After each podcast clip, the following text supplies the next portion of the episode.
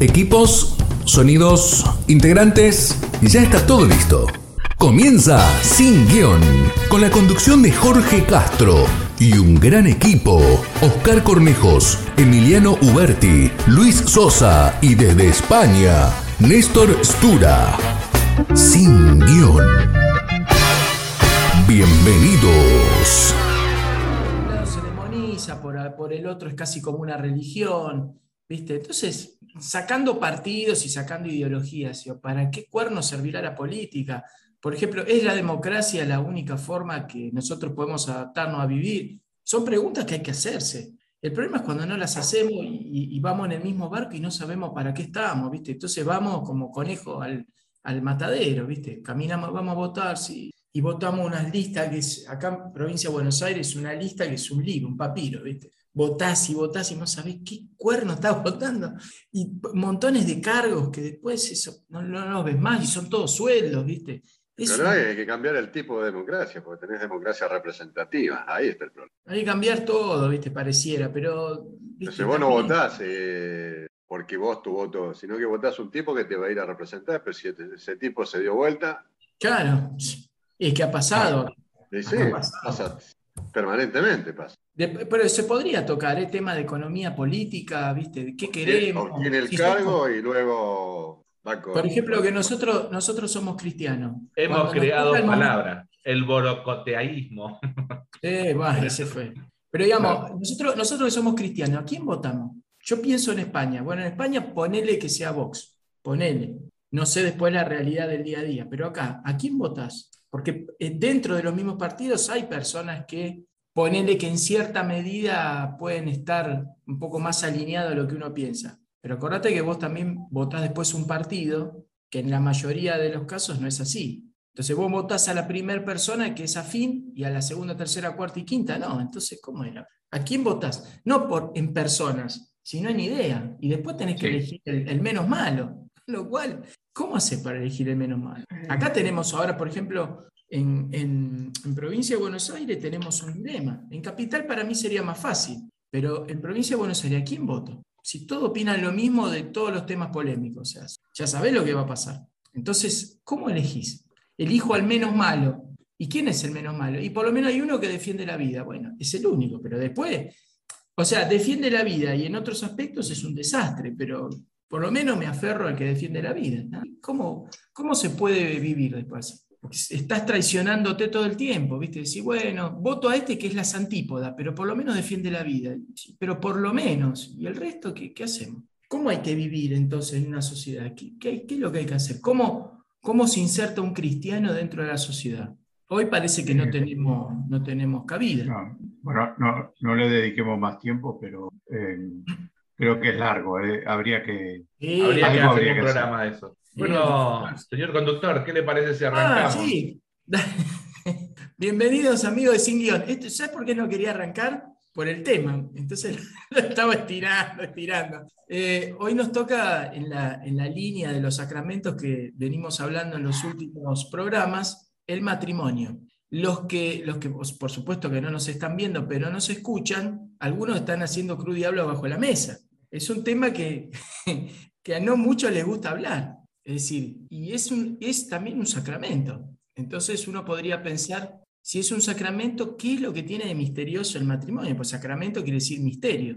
Entonces, ¿para qué sirve el matrimonio? Y, y acá no sé si tanto como en los demás sacramentos que tenemos que explicar qué pasa, porque, digamos, el rito propiamente dicho es muy, muy simple lo que sucede. Pero la pregunta sería lo siguiente, esto es un, un sacramento de largo impacto. No es como, digamos, el bautismo que uno se bautiza una sola vez. Vos te casás una vez, pero después tenés que vivir todos los días. Y ahí es donde se complica. Vos no volvés a repetir el bautismo. Ya lo que te generó el bautismo ya lo tenés. Después que lo deseches o, o lo guardes es otra historia, pero bueno, podés guardar el matrimonio o desecharlo al otro día. En muchos casos son, por lo menos en lo personal, son más cruces que alegrías. Creo que la gran mayoría es igual. Eh, porque son más los momentos difíciles del matrimonio que los fáciles. Que la, la luna de miel dura un año, dos años, tres meses en algunos casos, y después tenés unas espinas que, Dios mío, o sea, si Dios con el matrimonio, y esto es una opinión personal, nos quiere probar para llegar al cielo, y, y, el matrimonio continúa el momento que nos agarre la muerte, seguro que vamos al cielo, ¿eh? porque hay que, de ambos lados hay que soportarse, tolerarse, aguantarse, cambiar hábitos.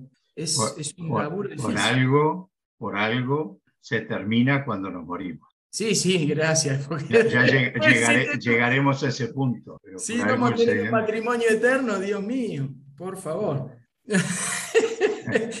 Así que, bueno, les preguntaría para, después vamos a ir entrando por ahí en el tercer y cuarto bloque, cómo es que se celebra, quiénes son los ministros y demás, como hacemos siempre, pero en el primer bloque lo que hacemos es contar un poquito nuestras experiencias en el tema del matrimonio. Y aprovechando que no están las, las mujeres cerca, hoy nuestros temas musicales, yo quisiera que alguna vez podamos escuchar la letra en español o traducidas, porque elegí muchos de los temas que vamos a tocar acá están reflejados en las letras de estas canciones que parecen raras quien las canta, pero el que entiende la letra va a entender. Y además, para que cuando le escuche las mujeres, momentos románticos, quien no ha bailado estas cinco canciones en alguna fiesta, en algún boliche, los más, en las Watts, como bailaban ustedes dos, este, para momentos románticos y de amor, porque el matrimonio parece que todo, vos, vos matrimonio y sale amor. Bueno, vamos, vamos a entrar a definir. Vamos primero a las experiencias. ¿Cómo, es el, cómo se conocieron? ¿Cómo, ¿Cómo vivís el matrimonio hoy, patriarca, después de tantos años? ¿Por qué tengo yo? A ver, Estás solo hoy, ¿no? bueno, bueno, sí, sí, sí, sí, pu- puerta cerrada y... eh, a ver, yo, eh, para que más o menos la gente que sepa, llevo 40 años de matrimonio. Sí, más, eh, este año son 41 dentro de un mes. Y, y, más eh, dos años y un poco más de novio, así que ya llevo como 44 años con, con mi mujer. Y, eh, es complicado explicar cómo llevo el matrimonio hoy. Eh, ojalá pudiera decir, eh, eh, realmente es una, somos una pareja modelo eh, y hacemos todo juntos y todo con, no- nos divertimos. La verdad es que tenemos eh, muy pocos gustos parecidos. Entonces, cada, cada uno se dedica un poco a lo suyo. Hacemos en común eh, diría que un 20, un 30% de las cosas, es decir, más. Por supuesto que me refiero a no, no al hecho de comer o de cocinar, eso que, bueno, nos repartimos tareas, y etcétera. Pero no me refiero, a ver, salimos de vacaciones juntos, está- vamos, más o menos nos ponemos de acuerdo qué lugares queremos ir, en eso sí compartimos más o menos gustos similares. Y, y, pero después en el día a día, bueno, mi señora hace sus actividades, yo hago las mías, yo trabajo, ella no trabaja, eh, dedica su tiempo hacer lo que le gusta, eh, sale si quiere salir, tiene sus amigas, etcétera. Pero después la, la relación de convivencia como pareja no es una convivencia así, no es fácil. Eh, infinidad de discusiones, a veces eh, que mi hijo mayor, que es el que está más cerca, yo está muy lejos, está, dice, ustedes a veces pelean por una por tonterías tan grandes y la verdad es que uno tiene que reconocer que es cierto. Si uno después se, se le enfría la cabeza y dice, ¿por, por qué saltaste? ¿Por qué discutiste? Uno se da cuenta que fue una, una flor de tontería que realmente po- podía haber evitado muchas veces una discusión. Lo que pasa es que en otros sentidos son muchos años eh, donde la alcancía se va llenando y entonces, claro, llega un momento que pues, queremos meter una monedita hasta pequeña y te cuesta. Entonces, pero eh, como yo soy un convencido de que el matrimonio es un, es un sacramento cristiano eh, mandado por Dios y, y Dios hecho hombre, incluso, nunca ni siquiera pensé seriamente o me puse seriamente a decir, bueno, yo termino con esto. Que lo he pensado, lo he pensado. Voy a hacerme, no voy a mentir. Pero nunca he- me he puesto a hablar con un abogado o algo por el estilo para decir, realmente no. Es, eh, en algún sentido es como que uno se impone, quizás es la cruz que uno tiene que llevar en esta vida. Y entonces eh, ahí está, hay que llevarla con, con paciencia y con... no- por eso no es un tema del cual yo voy a hablar desde el punto de vista personal con alegría. Sí que vamos a hablar eh, durante la reunión de hoy seguramente desde el punto de vista cristiano y qué es lo que hay que hacer y qué es lo que yo pienso. Desde el punto de vista personal, mi, mi matrimonio no, no, fue un éxito para nada. Jefe. Bueno, buenos días. Este, bueno, yo tengo 34 años ya de casados, más dos años, siete meses de, de noviazgo.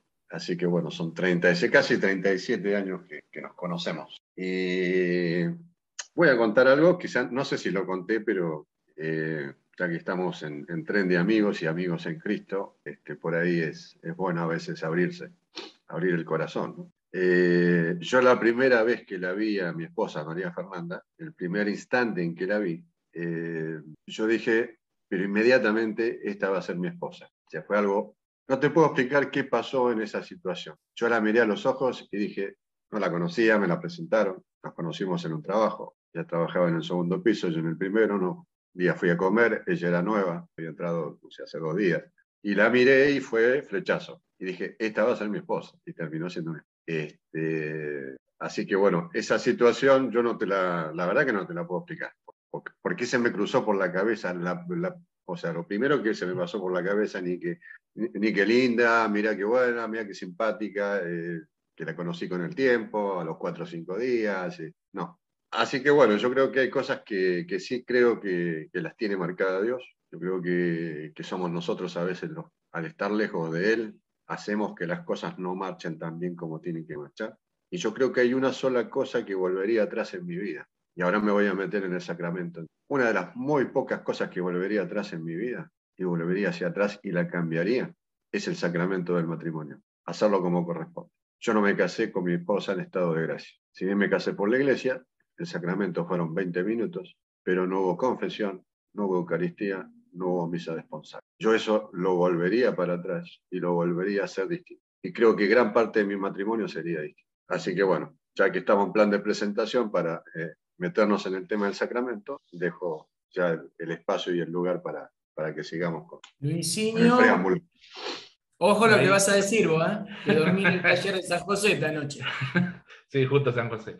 Mira, más o menos me pasó una situación muy parecida a Oscar. Yo cuando la vi a Marcela también fue, dije, esta es una persona especial. No sé si a tal punto que dijo al Oscar que va a ser mi esposa. En esa época que yo que tenía 18 años no pensaba mucho en casarme. Y la conocí en el patio de una parroquia, Nuestra Señora del Valle, ahí en Córdoba, aquí en Capital, en el grupo juvenil. Yo había llegado de Formosa, no conocía nada y ni a nadie. Fui a la parroquia porque ya venía de grupo juvenil de estar en Formosa y fui a preguntar si había un grupo juvenil. Mira, se reúnen todos los sábados, venite que te los presento, me dice el cura del lugar. Voy a un patio enorme que tienen ahí, me los presentan y viene esta chica me impactó cuando la vi. No dije nada, seguimos. Pasaron un par de meses y le dije que quería salir con ella. Lo primero que me dijo es no. Y me tuvo un año y pico así, sí, con no. Y bueno, al año y pico, digamos, después empezamos a salir un año y medio y después me terminé casando. Yo me casé con una particularidad en un momento, ahí tengo que hacer como, como dice Oscar, yo tampoco me casé como, como Dios corresponde en otro sentido, digamos, porque me casé, digamos, medio de apuro, como dicen muchos, decían nuestras abuelas, por no haber hecho las cosas como correspondía. Y bueno, si muchos decían que se casaban para poder, yo había podido, por eso me tenía que casar. Y, pero era, esa, era una cosa que ya veníamos nosotros planeando, el hecho de tener una vida a futuro adelante. Los dos estudiábamos, teníamos la idea de que en algún momento íbamos a tener una vida juntos. Ya habíamos iniciado en un momento a juntar plata. ¿Se acuerdan el viejo hogar obrero? Vos ponías una plata ahí y juntabas plata. Bueno, ahí nosotros habíamos puesto, habíamos puesto de acuerdo. Pavadas, porque yo con lo que cobraba y tenía que pagar la facultad, porque yo, o sea, mis viejos no me sostenían económicamente, yo me tenía que pagar la facultad y, y ella hacía lo propio con su carrera. Entonces decíamos, bueno, ¿cuánta plata tenemos? ¿Qué podemos destinar a ahorrar hacia un futuro? Y empezamos a ahorrar en el hogar obrero cuando nos casamos nosotros, que fuimos y hablamos con el padre, miren, no tenemos que casar esto, aquello. En realidad fue mi suegra la que decía, no, ustedes chicos se tienen que casar porque no pueden tener un hijo en estas condiciones, esto, aquello. Y bueno, en cierta forma accedimos, digamos, a, a, a mi suegra, que fue una de las que tuvo mucha mucha cosa de esto de la fe también en nosotros. Porque nosotros en ese momento, si bien participábamos del grupo juvenil, no teníamos tanta espiritualidad como la que tenemos hoy. Ella era la que más, la de misa diaria, la que tenía muchas actitudes de misericordia para con lo que estaban en la calle. Y para nosotros era como, era casi como una, una, vieja loca que andaba continuamente en la iglesia en aquel momento para nosotros. Y bueno, vamos y le decimos al padre, mire padre, nosotros tenemos, nos queremos casar, pero todavía no tenemos eh, fecha para el civil, porque antes vos tenías que casarte primero por civil, después por iglesia. Y yo tengo la particularidad que primero me casé por iglesia, porque justo se dio un momento histórico en el país donde aparece la ley de divorcio, en la cual el gobierno de turno dice que, bueno, rompemos esta relación con el tema de la iglesia y el tema del, del, con la ley se introduce la ley de divorcio y dice la iglesia, si no le interesa al Estado, la iglesia a la iglesia no le interesa al Estado, nos dice el cura. Así que nosotros los casamos igual. Y yo me casé un 7 de octubre por iglesia y un 24 de octubre me casé por civil. O sea, me casé dos semanas después por civil y ya llevo 32 años de eso, más los dos años de, de, novio, como decía Oscar, así que son 34 años más o menos de, de un camino, de un camino eh, muchas veces lleno de, lleno de, a veces de piedra, de piedra que uno mismo a veces va poniendo también, pero también de muchas cosas. Me gustó mucho la imagen que dijo que dijo Néstor hace un rato, esto del chanchito, que a veces vos querés meter una monedita y no entra. Me encantó esa, esa, esa, esa cosa, ¿no? y me, automáticamente se me disparó otra imagen, ¿no? Que vos no querés, si querés meter una monedita, no la podés meter más. Pero si, si lo rompes, adentro hay un tesoro. Me encantó esa, esa idea de tener esa idea, ¿no? De, es un chanchito que ya pues, llega un momento que no le podés meter nada más nuevo. Pero si lo rompes, cuando la rompes te das cuenta que adentro había un tesoro. Por eso es valorar eso, ¿no? No, no romperlo y después de que lo rompes te das cuenta que adentro tenías un tesoro guardado sino usar ese tesoro para las cosas que sean realmente importantes que te deje afrontar en la vida. Y el matrimonio tiene esas cosas. En mi vida particular me ha tocado vivir momentos de, de muchos problemas, de, de, origen más, por ahí más que nada económico. No hemos tenido nosotros grandes problemas de salud. Hemos pasado algunos momentos críticos de salud, tanto yo como Marcela, con alguno de nuestras hijas en su momento, y siempre con la ayuda del Señor lo hemos sorteado con mucha, con mucha soltura, con mucha tranquilidad, sobre todo en esa confianza. Hay muchas, algunas he contado de la muestra del Señor en nuestra vida, en cuestiones que tuvieron que ver con salud respecto a mis hijas y demás. Mucho más para, para agregar, como producción no tengo, después hablaremos del sacramento seguro y seguiremos avanzando. Bueno, yo lo que anoto para el segundo bloque es que es el, creo que el sacramento que menos explica. Nosotros saltamos, bueno, los que han tenido la, suerte de estar en grupos parroquiales, como hasta los 18 años, después desaparece el grupo parroquial, quedas a la deriva, empezás la facultad con, otra, con otro tipo de amistades que por ahí te van llevando para otro lado, y de golpe caes 10 años después para casarte. Nadie te explicó nada, nadie te dijo cómo criar un chico, eh, nadie te dijo todos los sacrificios que vas a tener, es el sacramento menos explicado y por eso me parece que es el más difícil de, vivir, porque lo tenés que hacer el día a día. Entonces, eso es complicado. Mi caso no pasé por ningún grupo parroquial hasta los 24 años, con lo cual venía, venía virgen este, en ese punto y creo que no, no, me vi contaminado de una ONG, que son generalmente los grupos parroquiales en esta época, que van solamente los, chicos a levantar chicas, las chicas por ahí hacer una actitud social, pero de vida de fe hay poco. Entonces venía sin ánimo de casarme, sin ánimo de, encontrar alguna persona. Mi, objetivo no era casarme de ninguna manera, era ser un, juglar de la, de la, vida, viajar, ir, no, no, no quería ataduras. De hecho, les cuento una infidencia porque mi mamá en algún momento preocupada, por el rumbo que iba, iba tornando mi vida, me dice, ¿cuándo vas a traer una chica a la casa? dije, vieja, el día que entre una chica acá, me caso. De hecho,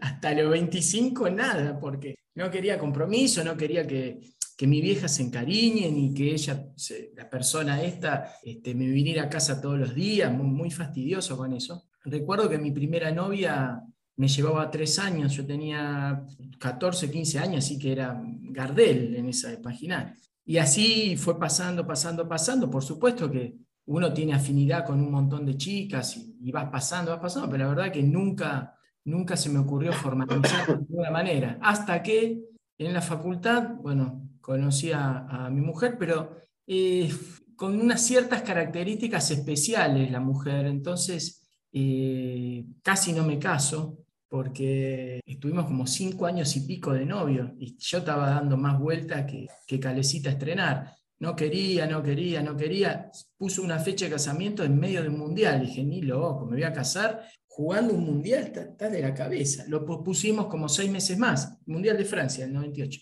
Lo pospusimos más. Y claro, en marzo del 99 no había ningún evento importante para, para posponerlo. Pero recuerdo que hasta unos dos meses antes eh, casi no me caso por otra persona. Este, y uno después se pone a pensar en el futuro, hoy, si fuera para atrás, como dijo Oscar, ¿qué pasaría si hubiera pasado otra cosa?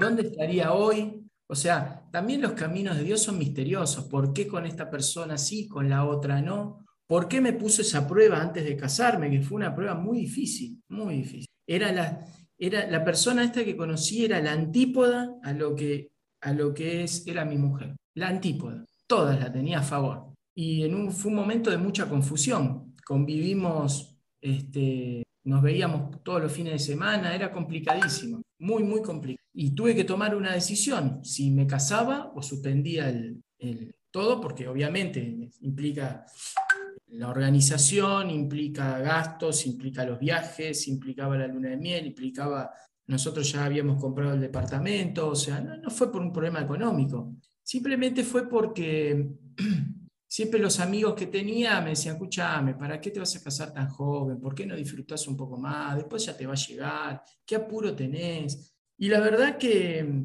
eh, tampoco nos eh, sentí que hubo mucha orientación de parte de, por lo menos, yo buscaba orientación en, la, en la parte eclesiástica, porque la verdad que no la conocía, salvo casos especiales como el Padre Antonio, que muchas veces hemos hablado de esto horas y horas, después en general no, no, no es buena información. Hay mucha vergüenza también de parte de algunos miembros de la iglesia en contar lo que es el matrimonio. Es como si fuera que entras al Louvre y hay un guía que te va diciendo, mira, este cuadro es la Gioconda, este cuadro es tal por cual, pero todo como de afuera, frío, no, no se profundiza, yo creo que también por vergüenza, que hay temas que no se pueden tocar o que no se quieren hablar, entonces vos caes como una especie de, de duda más grande cada vez de la que ya tenés. Con lo cual te lanzás a una aventura que en general te puede salir bien y en general yo creo que hoy te sale más mal que bien. Es una, es una realidad.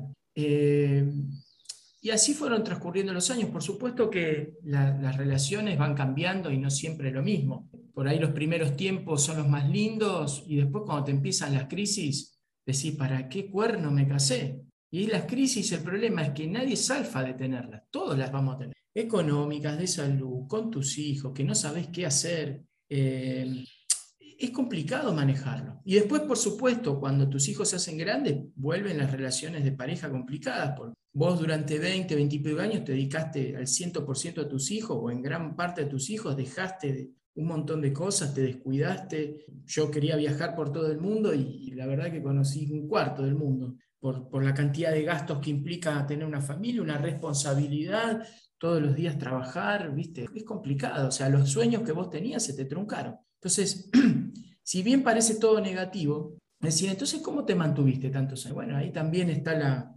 el tema de Dios en el medio, ¿no? De por qué ahora que Dios no está mucho en el tema, cada vez hay menos matrimonios. Ese es el punto. Pero bueno, como para el segundo bloque, hay una palabra que es, o sea, pareciera como que es un sinónimo en el matrimonio y que hoy, que la gente no se casa, es como que separó esta situación del matrimonio, como que no es intrínseco del matrimonio que cualquier pareja o unión puede subsistir, que es la palabra amor. Está muy banalizado o se creía que solamente en el matrimonio había amor, fuera del matrimonio no. Entonces va a ir la pregunta por este lado y la reflexión. Es decir, ¿qué es el amor y cómo se vive el amor en el matrimonio? ¿Sí? Por experiencias personales, por amigos, por la familia, yo me acuerdo de mis abuelos, cómo era el amor en la época de los abuelos, o qué se, o qué se pensaba que era el amor, el amor en los tiempos modernos. Nosotros que somos de otro tiempo injertados en este tiempo, ¿qué entendemos por amor y amor matrimonial, amor esponsal? Entonces vamos a ir a nuestro primer tema meloso del día para que las señoras cuando escuchen esto digan, uy, cómo recuerdo todo esto, qué lindo que era. Bueno, y sobre todo que son realmente temas de canción, de películas muy, muy melosas, que siempre yo recuerdo con poco, poco afecto, que me las tenía que ver y duraban como tres horas, sin entender nada, y me dormía por ahí por la mitad, y ya después de verlas tantas veces se me pegaron las películas y las canciones. Son temas que en general yo no escucharía, pero sé que al público femenino les va a encantar. El primero de todos es Brian Adams, muy famoso por una película que ganó el Oscar, que fue Robin Hood, y el tema este que se llama Todo lo que hago, lo hago por ti. Y enseguida continuamos con el segundo bloque de Sin Guión.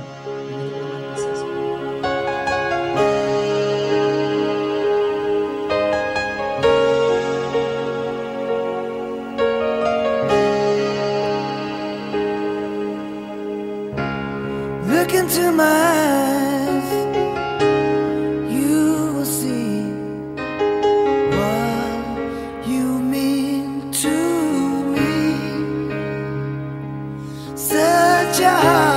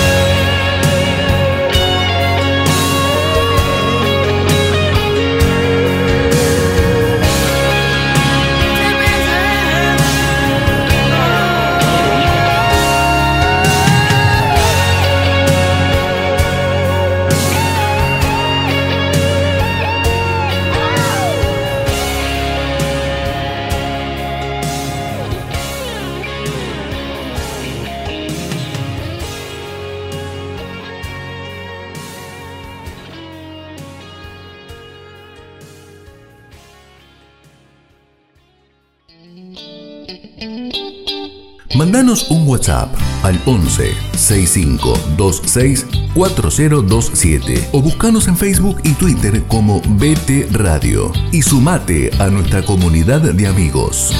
Segundo bloque de Sin Guión en un tema dificilísimo que es el matrimonio. Después de haber escuchado todas estas velocidades y, haber padecido ver todas estas películas que ya sabemos los finales, ¿no? y que nos, nos, decían siempre, che, a ver una peli, hacemos pochoclo, nos quedamos sentados en el living y a los 10 minutos se terminó el pochoclo y vos ya estabas en el cuarto sueño. Pero bueno, son cosas que también uno tiene que aprender a, a terciar, pues si no, lo que tenés que hacer es irte, ¿no? Esas músicas en el auto cuando vas viajando en la ruta, ¿no? Y te ponen cuatro horas de música romántica y vos querés saltar de la ventana para afuera que no aguantás más, y entonces no te podés ni dormir siquiera. Bueno, pero son cosas que uno tiene que ir aprendiendo. Pero vamos al tema en cuestión, la pregunta que había quedado. ¿Qué es para ustedes el amor? ¿O cómo se vivía en sus épocas el amor? ¿Qué se entendía ahí? ¿Qué se entiende por hoy amor? ¿Y por qué se vincula el amor al matrimonio? ¿Cuál es el, ¿Qué es lo que hace el, amor en el matrimonio? ¿Por qué tiene que haber amor dentro del matrimonio? Al que quiera, ¿eh? si quieren el orden o el orden, como quiera usted. Sí, yo, a ver, el amor dentro del matrimonio creo que tiene que ser entrega. Si no hay entrega, no hay amor. O sea, yo amo al otro si me entrego a él y, y si soy capaz de dar cosas sin ningún tipo de interés hacia el otro. ¿sí? Por ahí creo que va al lado del amor. Y un matrimonio es eso, para mí es eso. Sea, es la entrega mutua y de hombre y mujer, eh, la cual firman un contrato delante de Dios como testigo, donde los ministros de ese sacramento son los novios y se prometen ese amor para la vida, hasta que la muerte los separe, como dice el sacerdote, no se cura. El problema es que cuando nos casamos no prestamos atención a esas palabras, estamos pendientes de la fiestita, de la joda, del vestido, del traje, de los invitados, quién viene, quién no viene, qué música pongo, qué música no pongo, con qué música entro. A mí me gustaría ir a la izquierda, me gustaría ir a la derecha, me queda mejor el vestido este, qué se pone la madrina, qué se pone el padrino. Por eso yo digo que volvería atrás en todo esto. Y hoy lo cambiaría. Creo que es lo único que cambiaría. Este, lo viviría de otra forma. Pero no quiero dejar pasar este gran capítulo del Evangelio, el capítulo 19. Lo fui a buscar para, para poder tenerlo acá, ¿no? Y acá está la explicación del por qué es tan importante el matrimonio en, en la vida cristiana. Y esto está puesto, está escrito por Mateo. Dice, entonces algunos fariseos, queriendo tentarlo, se acercaron a él y le dijeron, ¿es permitido al hombre repudiar a su mujer por cualquier causa? No nos olvidemos que en esa época el hombre podía divorciarse cuando quisiera. O sea, la mujer le preparaba mal la comida y era causal de, divorcio. Podía escribir carta de divorcio, se lo daban y chao, otra cosa. ¿no? Él respondió y dijo, ¿no habéis leído al Creador que desde el principio varón y mujer los hizo? Y dijo, por esto dejará el hombre y su padre a su padre y a su madre y se unirá a su mujer y serán los dos una sola carne. De modo que ya no son dos, sino una carne. Pues bien, lo que Dios juntó, el hombre no lo separe. Acá, si no tenés clara la situación, quedas atado de por vida. Esto es lo que ata de por vida en el matrimonio este, a las dos personas que deciden firmar ese contrato delante de Dios. Entonces le preguntan los fariseos a Jesús, entonces, ¿por qué Moisés prescribió dar carta de repudio y despacharla a la mujer? Y Jesús le responde, a causa de la dureza de vuestros corazones, os permitió Moisés repudiar a vuestras mujeres. Pero al principio no fue así, le dice. Más yo os digo, quien repudia a su mujer, salvo el caso de adulterio, y se casa con otra, comete adulterio. Y el que se casa con una repudiada, comete adulterio. Entonces sus discípulos se quedan y le dicen, entonces no conviene casarse. Y acá viene la segunda clave. Pero él respondió, Jesús, no todos pueden comprender esta palabra, sino solamente a aquellos a quienes es dado. Y esa es la segunda clave, a quien se le da esa gracia de poder vivir en matrimonio. Pero el problema es que a veces, muchas veces, la mayoría de las veces, estos matrimonios este, no, se, no se dan en estado de gracia, no nos casamos en estado de gracia. Hay una muy buena, muy buen sermón sobre el matrimonio del santo cura de Ars. Yo lo recomiendo, lo recomiendo, pero muchísimo. Escúchenlo, porque da una explicación fenomenal. Es el sacramento más vapuleado, es el sacramento más este, vilipendiado, digamos, previo acometerlo o hacerlo o a tomarlo ese sacramento. Entonces, este, bueno, eh, nos lleva a reflexionar que a veces, en la mayoría de los casos, somos responsables también de esa, de esa situación. ¿no? Eh, esto no va a quitar que, bueno, durante el, transcurso del matrimonio eh, hayan peleas, rencillas, divergencias, este, inclusive hasta para cambiarle el pañal a un hijo, yo se lo pongo así y el otro se lo pone así, el otro se lo pone arriba de la mesa. Uno va siempre eh, puliendo y va, este, digamos, hasta que se va de este mundo, va, creo que, puliendo y encastrándose permanentemente todos los días para ser un poquito mejor en el matrimonio. Pero hay que luchar por eso. Y para luchar tienen que luchar dos, porque si lucha uno solo, es ahí donde viene la complicación. Eh, entonces, bueno, muchos de nuestros matrimonios también se han desarrollado. Lamentablemente, a veces, eh, bueno, no son religiosos. Para mí es un sacramento netamente religioso. ¿sí? Esa es mi concepción. Por eso es un sacramento. Y si no tenemos claro qué vamos a hacer cuando nos casamos, se nos va a complicar, se nos va a complicar. Yo he escuchado muchos sacerdotes que, que opinan más vale no casarse, muchachos, esperen, eh, estén seguros, piénsenlo bien, piensen qué van a hacer, este, sobre todo si uno de los dos no es cristiano o católico, eh, o si las personas por ahí toman un sacramento donde lo hacen por una cuestión social, ¿no? Si nos casamos por el civil, pero también nos casamos por la iglesia porque se acostumbra, porque es lindo, porque siempre pensé que me iba a ver vestido de blanco, entonces, este, bueno, yo quiero ponerme vestido blanco, quiero sacar la foto. Y bueno, ya ahí creo que empezamos mal, visto desde, ya después de treinta y pico de años. Claro, probablemente ustedes me digan con el diario del lunes, todo se ve de otra forma, pero la realidad es esa, no, no, creo que para mí no, no hay otra. Eh, y es un constante acompañamiento, como, como, o sea, hay que prestarle atención y esto se lo digo si hay jóvenes escuchándonos y se casan por la iglesia, ¿a qué nos dice el cura? Son muy poquitas palabras que nos dice el cura, ¿no? En el sacramento. Son 20 minutos debe durar el sacramento, no más, 20, 25 minutos. La novia y el novio preparan durante todo un año fiesta, toda la parafernaria que lleva todo el tema del casamiento para 20 minutos del sacramento.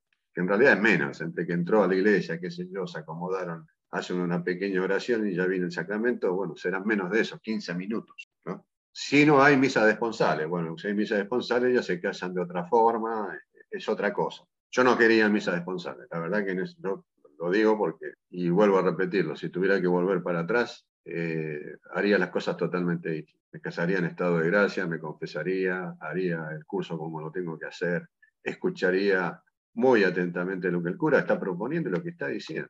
Te casás para toda la vida, punto uno. Punto dos, en la salud y en la enfermedad. Mirá qué, qué, importante detalle, ¿no? Cuando estás bien y cuando estás mal. Cuando estás enfermo te, te, te, tengo que acompañar, pero me acompañan a mí, pero yo también tengo que acompañar al otro. En la pobreza o en la riqueza, quedé, quedé en la calle. Bueno, vamos los dos a la calle. Y mi mujer me acompaña en la calle, o yo acompaño a mi mujer en la calle. Y si tengo plata y hemos ganado dinero, los dos vamos juntos este, y, también nos comportaremos como cristianos en la salud y en la enfermedad, en la pobreza y en la riqueza. Es decir, eso es lo que está indicando qué va a pasar en tu vida, pero no lo escuchamos, o al menos yo no lo escuché. O sea, entró, sé que me lo dijo, pero no lo pude reflexionar, no lo pude pensar. Por eso yo muchas veces agradezco los años de vida porque me han dado sabiduría, me han dado mucha sabiduría. Y pensar estas cosas y reflexionarlas han ayudado también a mi matrimonio.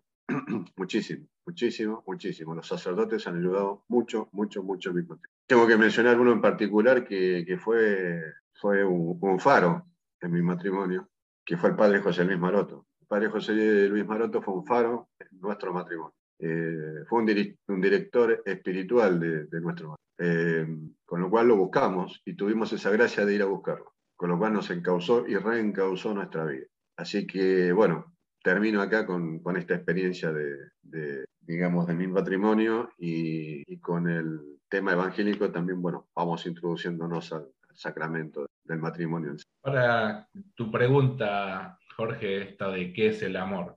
Es una palabra como que no hay una, una definición en cierta forma a la palabra. Hay muchas acciones que describen el amor. Y precisamente la única acción que no la describe es el tema de tener relaciones sexuales, porque hoy por hoy eh, está tan así que los chicos le preguntás eh, qué es el amor y dice, ah, sí, ya hice el amor. ¿Y qué es hacer el amor? ¿Cómo se hace el amor? El amor lamentablemente se, que no lo entienden es que se hace todos los días, en el día a día de un matrimonio. Por eso a mí me gusta mucho eh, la carta de los Corintios, en la cual está esto de que te dice, te describe muchas de qué es, muchas descripciones del amor, ¿no? De las actitudes del amor, que el amor no se engríe, que el amor lo perdona. Todas esas cosas uno lo tiene que ir viviendo y lo va viviendo a lo largo de la vida matrimonial. No es siempre discutir para tener la razón. En ocasiones a veces uno hasta puede que tenga la razón, pero por ahí llega el momento de callar un poco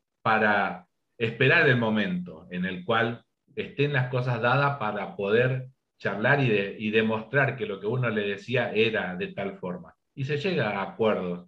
Como dijo Oscar, uno no toma conciencia de, de los compromisos a los cuales ha asumido a lo largo de esa vida. Y la verdad que yo lo he comprobado eso a lo largo de nuestra vida matrimonial, el haber pasado por esas situaciones. Este país te ayuda a, tener muchas situaciones por las cuales te toca vivir. Yo estuve un año y medio sin trabajo y como decía Oscar, no, no, estuve en la pobreza, pero eh, Marcela se colgó a la familia al, hombro y, le puso el hombro y acá estamos. Y hemos pasado situaciones de, de enfermedad mía, de ella, no tan jodidas, pero que podían haber sido bastante jodidas y fueron bastante leves dentro de lo que fue. Yo tuve una ACV y quedé relativamente bastante normal.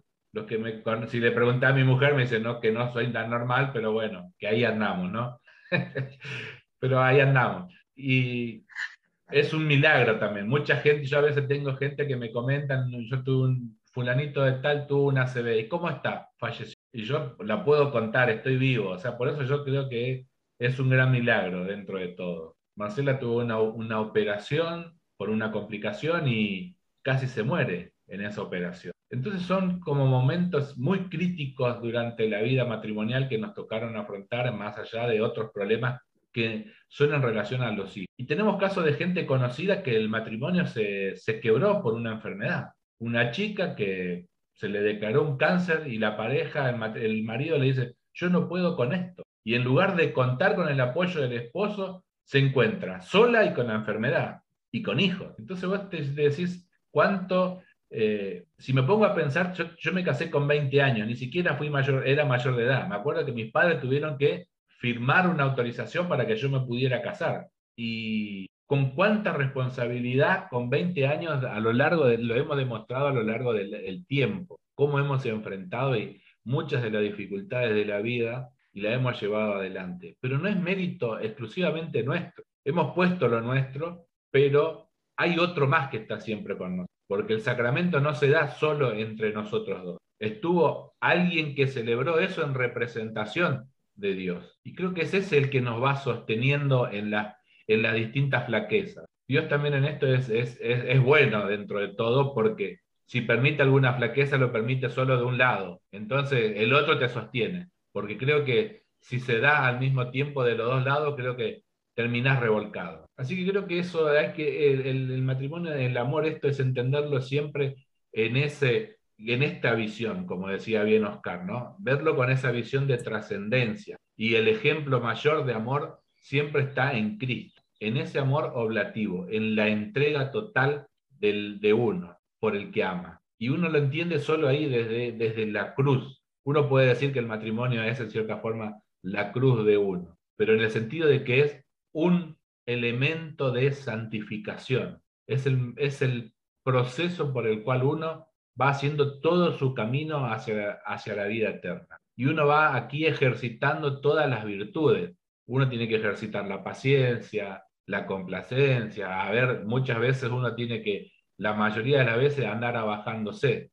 Y el principal problema que tenemos es que en los matrimonios siempre cuando empieza a aflorar mucho nuestro individualismo, el creer que nosotros somos el centro de todo. Y por eso yo he visto muchas dificultades en, gente conocida y amiga, que el otro problema se da con, la llegada de los, en el cual hay una competencia entre algunos de los, por generalmente entre el esposo y los hijos porque se siente desplazado por los hijos. Y en lugar de ser parte de la vida del hijo que se acaba de llegar a la familia. Entonces, cuando se separa como que el hijo solo es una responsabilidad de la madre, ahí ya estamos empezando como en un, en un problema, en cierta forma, porque le estamos tirando todo la responsabilidad a la madre y después queremos que la madre a su vez tenga que atendernos a, nosotros un poco. ¿Y quién la contiene? Y esa contención por ahí es darle unos minutos a tu hijo para que pueda ir a descansar con cierta tranquilidad, tomarse un momento, tener un momento de poder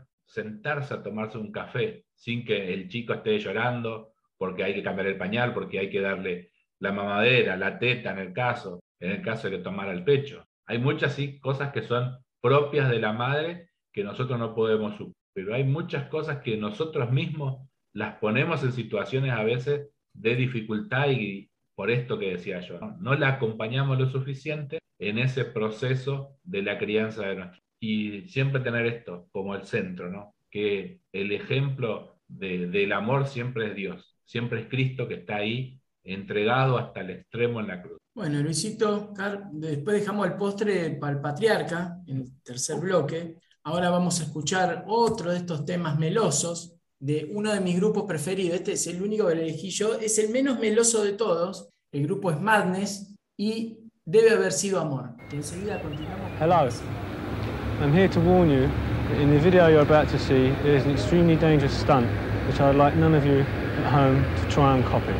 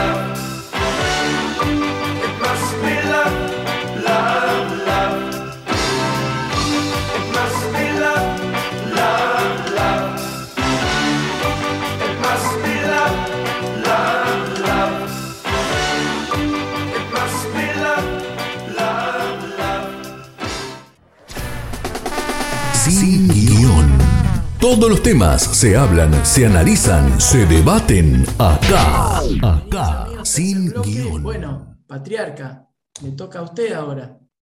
El amor. Sí, sí, sí, sí. Eh, eh, indudablemente eh, no hay matrimonio que sobreviva si no hay amor, pero amor de, del verdadero, como bien han dicho. Es decir, lo que mencionó Luis cada vez se hace más, visible en nuestra sociedad, confundir término amor con sexo. Es decir, cuando nosotros éramos más jóvenes, acostumbrábamos decir hizo el amor porque nos daba vergüenza decir tuvieron sexo o alguna palabra más, más grosera, pero para no decir eso, hicieron amor. Y yo creo que eso fue un comienzo de tergiversación de la palabra amor, porque esa, eso hacer el amor es correcto si es un matrimonio que están realmente es, son, una pareja amiga o una pareja que sale, que se conocieron y que lo que han tenido sexo. Entonces, hoy en día se confunde mucho la palabra amor con sexo. El, el amor verdadero, ese amor de, que hace que se te mueva las entrañas y que uno diga, bueno, esta es la mujer que, eh, que yo estaba esperando y con ella podré vivir el resto de mi vida, ese amor es eh, muchísimo más alto, más elevado que el simple. Entonces, eh, es un amor de darse, es un amor de entregarse, de perdonar, de, eh, siempre hay problemas, siempre existen dificultades en toda relación de pareja, no solo el matrimonio, sino que en toda relación de pareja. Por lo tanto, em, hay una gran cantidad de aporte personal que tiene que hacer uno al matrimonio que hace que em, que se pasen, se sobreviva a, ese, a este, estas peleas. ¿eh? Yo en mi introducción fui quizás un poco negativo con respecto a, mi relación o mi situación matrimonial, pero también tengo que asegurar que si no hubiera habido amor desde el principio, eh, seguramente no hubiéramos llegado a, a, tantos años de casado. Probablemente hubiéramos llegado a, a poco o ninguno. Em, entonces, eh, indudablemente que hay ese amor, eh, ese amor conyugal, ese amor entre, entre dos personas que se, que se aman, que se respetan. El, el otro amor que uno tiene que dejar que, que penetre eh, en las relaciones es el de Dios. En ese sentido, yo tengo que agradecer al Señor que em, mi señora principalmente fue abriéndose a, a la relación con, con la religión católica, y con, con, Dios a lo largo de nuestra relación. Es decir, cuando nosotros nos conocimos, eh, ella católica por bautismo, etcétera, confirmación más. Cuando nos casamos ella estaba confirmada y yo no, yo tuve que salir a confirmar. Eh, eh, ella, pero ella estaba alejada totalmente. Ella había tenido un dolor hacía unos años, un dolor con una pareja que eh, llevaba muchos años de pareja y eh, se estaban por casar y se, separaron y no se llevó a cabo el matrimonio. Eh, después hubo otro golpe fuerte, que fue un accidente que tuvo el padre que lo dejó casi hemipléjico durante muchos años. Después al final pudo caminar con bastón, etcétera, pero durante muchos años lo tuvieron que atender.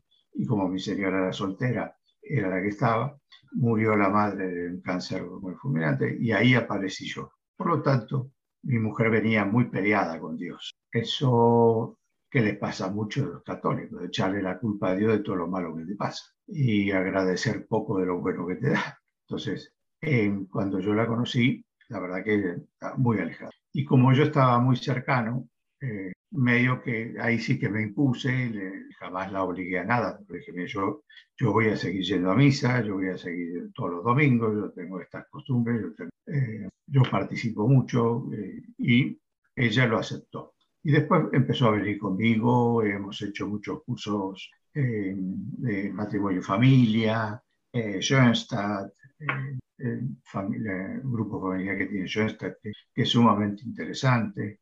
Y hemos participado de muchas de estas cosas. Y hoy en día mi señora, en forma casi independiente, de lo que soy yo. Eh, ella va, va, a misa, participa en la misa, etc. Entonces, ese amor de Dios, eh, yo personalmente nunca lo alejé del matrimonio. Y eso seguramente fue lo que ayudó a que mi señora se acercara más a Dios, lo cual a mí me, me llena de satisfacción, porque mm, yo no sé qué será de nuestro matrimonio de acá a los años que nos faltan vivir, pero por lo menos eh, me voy a sentir contento que el día que San Pedro me llame, diga, bueno, por lo menos nos ayudaste, sabemos que ayudaste a una persona a acercarse a Dios. Entonces, eh, con respecto al amor, entonces tenemos ese, el amor conyugal, el amor de Dios, que uno tiene que, que dejarlo siempre entrar en el matrimonio, aunque una de las dos personas se resista, hay que, hay que abrirse, hay que rezar, hay que pedir mucho, hay que pedir mucho por la otra persona también y por la fe de ella o de él, eh, cualquiera sea. Y, y, el último tema que trataron es el de los hijos. Entonces, eh, había una frase, supongo que todas la conocen, pero había una frase que a mí me decía cuando nosotros con mi primer hijo, era que los hijos eran como el cemento para los ladrillos, al mismo tiempo que los une, los separa. Entonces, esa es la realidad. Luis lo, lo comentó muy bien. Generalmente los hijos son una, una fuente de, unión, de hacer cosas juntos, etc.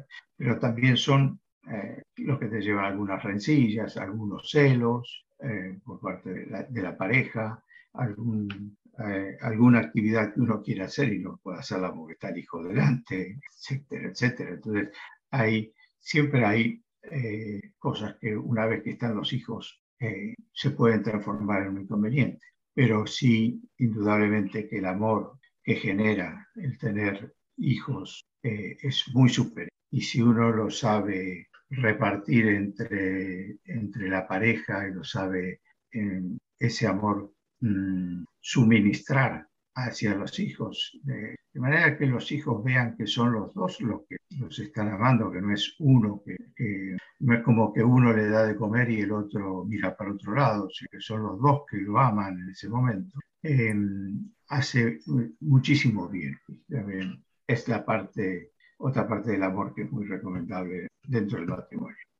Sí, me, me gustó eso que decías de la comparación, eso de los ladrillos. Suele pasar, creo que en nosotros fue un poquito ese problema más cuando las chicas ya pasaron al tema de la adolescencia. Yo creo que ahí es donde se progeneran más inconvenientes por las implicancias que trae ya en esa vida en el cual están los hijos que se creen mayores sin ser mayores y a la vez se sienten pequeños. Porque para, muchos, para afrontar muchas de sus necesidades, como que sos el vínculo de anclaje donde vienen a buscar refugio para lo que sea. Cuando le querés dar un consejo respecto a eso, te dice, ah, no, es mi vida. Entonces muchas veces ahí se generan eh, los conflictos de, pareja, porque la visión eh, es complicada. Y sobre ese punto también yo tengo un, como ejemplo, ¿no? Eh, esto que decías vos de lo esencial, tenés una concepción de la vida medianamente uniforme para el tema de una relación de pareja porque cuando la idea es muy diferente, mi hija estuvo en, pareja ocho años, nueve casi, con una persona que no compartía ningún vínculo, digamos, de este tipo de, primero, de relaciones de familia, de lo que es del tema religión y demás, se hace muy difícil la convivencia, donde todo es un problema.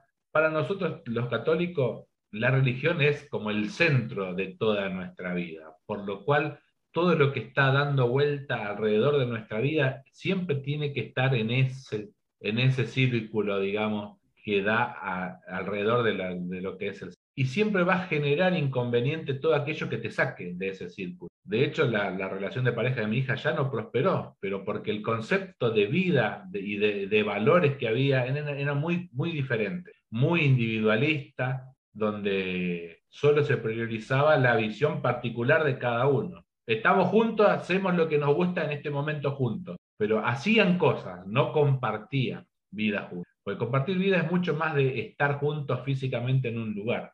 Y a veces suele pasar eso también en la vida matrimonial. Cuando llevas muchos años, eh, caes en este riesgo de compartir lugares y no compartir vida. Entonces por ahí eh, a, veces, a veces como que te choquea un poco, ¿no? Estamos en el comedor, mi mujer y yo, y cada uno en una computadora haciendo un trabajo, cada uno en algo. O sea, estamos juntos, pero no estamos compartiendo. O sea, compartimos el espacio físico, pero no compartimos algo de la vida. Y a veces cuesta eh, poner eso, digamos, en, equilibrio y en ejercicio. Continuamente te estás eh, como, cuestionando eso, ¿no? De, cómo, cómo vas. Y siempre, siempre me, acuerdo, me acuerdo mucho de, de, Oscar en este, en este aspecto que siempre decía, ¿no? Una vez no tiene que caer en el tema del escrúpulo de que considerar que todo está mal. O sea, siempre uno hace lo mejor que puede. Le saldrá mejor o peor en determinadas situaciones, pero uno hace lo mejor que, que puede y hace a veces uno lo mejor que puede en este momento. Y cuando tenés otra persona, a veces eso que vos, lo mejor que vos haces no es lo que está necesitando. Pero si el, el otro no se abre a explicarte qué es lo que está necesitando, es muy difícil. Por eso el diálogo en el matrimonio es muy importante, en el cual el otro te exprese. Porque que te diga, vos ya sabés, no te dice que sepas nada. Porque te dice, vos a veces preguntas, ¿qué te pasa? Vos ya sabés.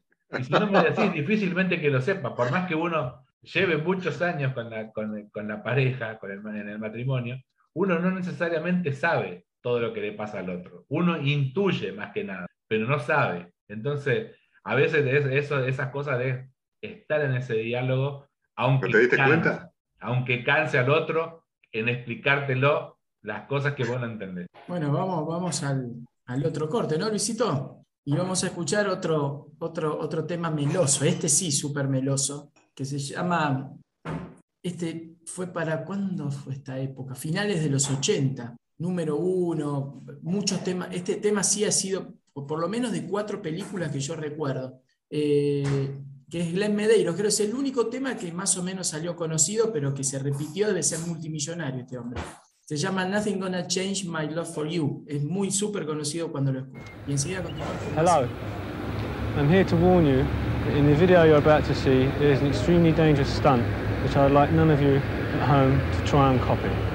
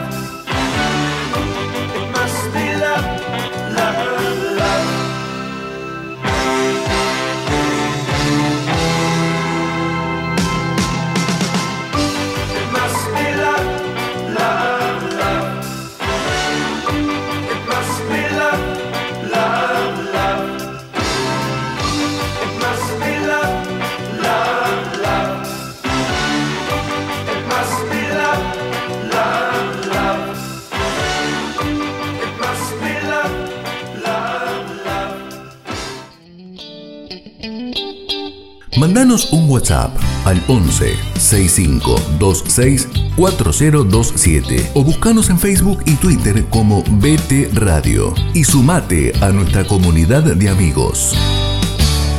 Hola, ¿cómo están? Buen día. Bueno, mi nombre es Graciela, soy de Neuquén Capital y estoy casada con Luis hace ya 34 años.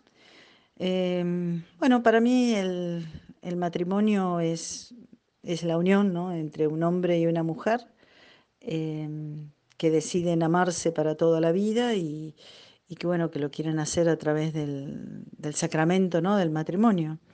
Eh, para nosotros eh, fue muy importante este sacramento porque bueno no deja, no deja de ser un signo digamos especial de, del amor y, y la presencia de Dios en medio nuestro y en medio de nuestra familia que nos ha ayudado tanto, tanto en nuestra relación de esposos y, también en nuestra relación con los hijos y, la crianza. ¿no? Eh, desde ya no es un papel más, eh, sino es un sacramento. ¿no? A veces dicen, bueno, no se necesita ser fiel o, casarse para ser fiel. Y no, yo creo que porque uno quiere ser fiel a Cristo es que necesita casarse, ¿no? Y, para poder ser fiel, lo más importante es con la ayuda de la gracia que este sacramento nos brinda, ¿no? Eh, quiero decir, no es algo que se hace por ritual, sino por amor. Eh, y esto me trae a colación, espero no ser larga, ser breve, eh, lo que una vez leí sobre lo que sucede en Bosnia y Herzegovina hace muchos años, en la ciudad de Shiroki Brieg, dicen que ahí prácticamente no hay divorcios, eh, y esto se debe a una tradición que tienen, eh, y es la cruz de Cristo, ¿no? que para ellos es la fuente de la salvación. ellos, digamos, saben que, que el matrimonio está unido a la cruz de Cristo. Y entonces, en esta tradición croata, cuando la pareja, digamos, se prepara para casarse, eh, dice que, no le dicen a, la persona que han encontrado que es la persona perfecta, sino que el sacerdote les aclara que han encontrado su cruz.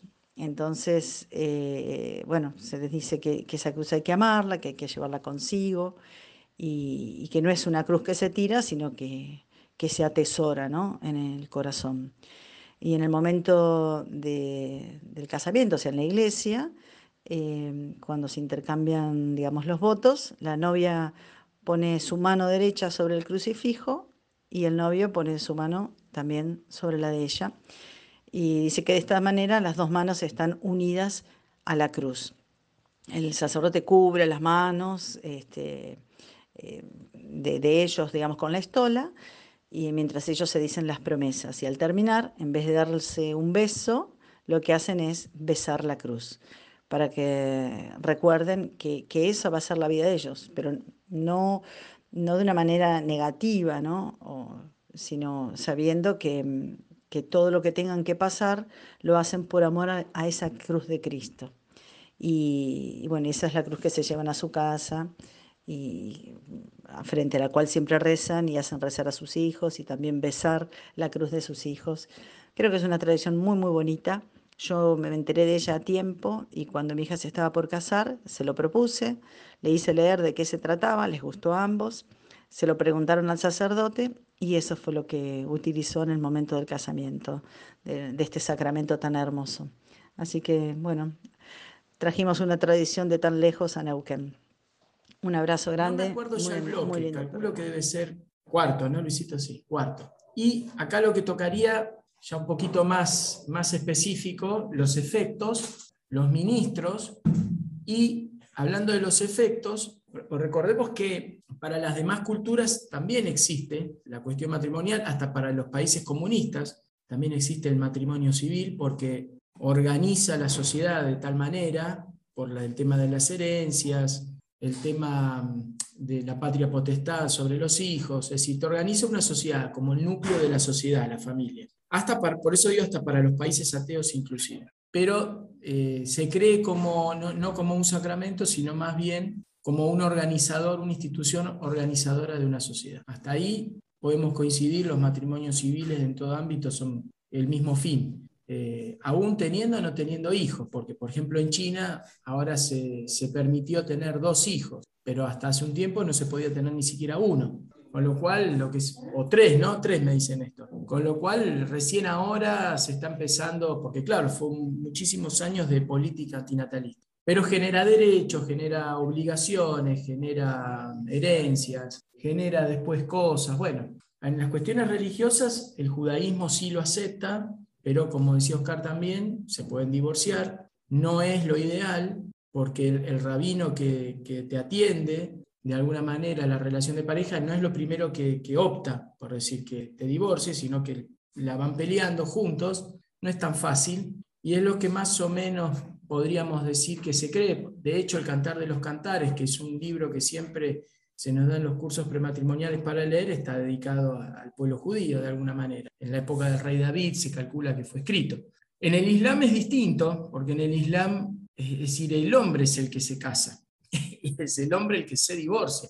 La mujer puede pedir el divorcio, pero no sé si en todos los países islámicos es igual. Eh, si quien lo pide, en general lo pide o el hermano o el padre o el varón, tutor de la mujer, de la familia de la mujer, de varón casi a varón. La mujer, no sé, en algunos países por ahí están que la mujer por algunos casos puede pedir el divorcio, pero está muy mal visto que la mujer lo pida. Tanto para la familia de la mujer como para la familia del marido, que pidieron el divorcio a través de la mujer. Eso es malísimo. Pero el hombre en el Islam lo que sí puede hacer es contratos por coito. Es decir, él se puede casar con una mujer por tres meses solamente para tener relaciones sexuales. De hecho, el paraíso musulmán, a diferencia del nuestro, es poder gozar de eternas relaciones sexuales con miles de mujeres que, nos, los están esperando los hombres. Muy parecido al paraíso mormón. Eh, o sea que ellos tienen otra visión. Los hindúes lo mismo. El, el budismo, por ejemplo, casi no tiene matrimonio. En algunos países que son más modernos, por ahí el monje del monasterio cercano te da una especie de bendición. Si en los hindúes, en los hindúes es más tradicional, pero no deja de ser una tradición. Ahora, dentro de los cristianos es lo mismo. No todos creen que es sacramento. Por ejemplo, todas las ramas de iglesias evangélicas, y sobre todo las más nuevas, no lo consideran un, eh, un sacramento, sino más bien, y el que se casa se puede divorciar porque solamente, al no haber sacramento eclesiástico, solamente se rigen por el mundo civil. Si el país te permite divorciarte, el evangélico no te va a decir nada porque no es un sacramento. Ahora, en, los, en, los, en las iglesias que sí son sacramento, las patriarcales, las coptas y las ortodoxas, también se permite el divorcio. Con lo cual, si podemos resumir, entre todo el mundo religioso, la única religión que es, digamos, como dijo Oscarcito, ¿no? Eh, los dos son una sola carne y hasta que la muerte nos separe es en la Iglesia Católica y en ninguna otra más es considerado no solo sacramento, sino un sacramento que implican ciertas responsabilidades en el sentido de que es la monogamia.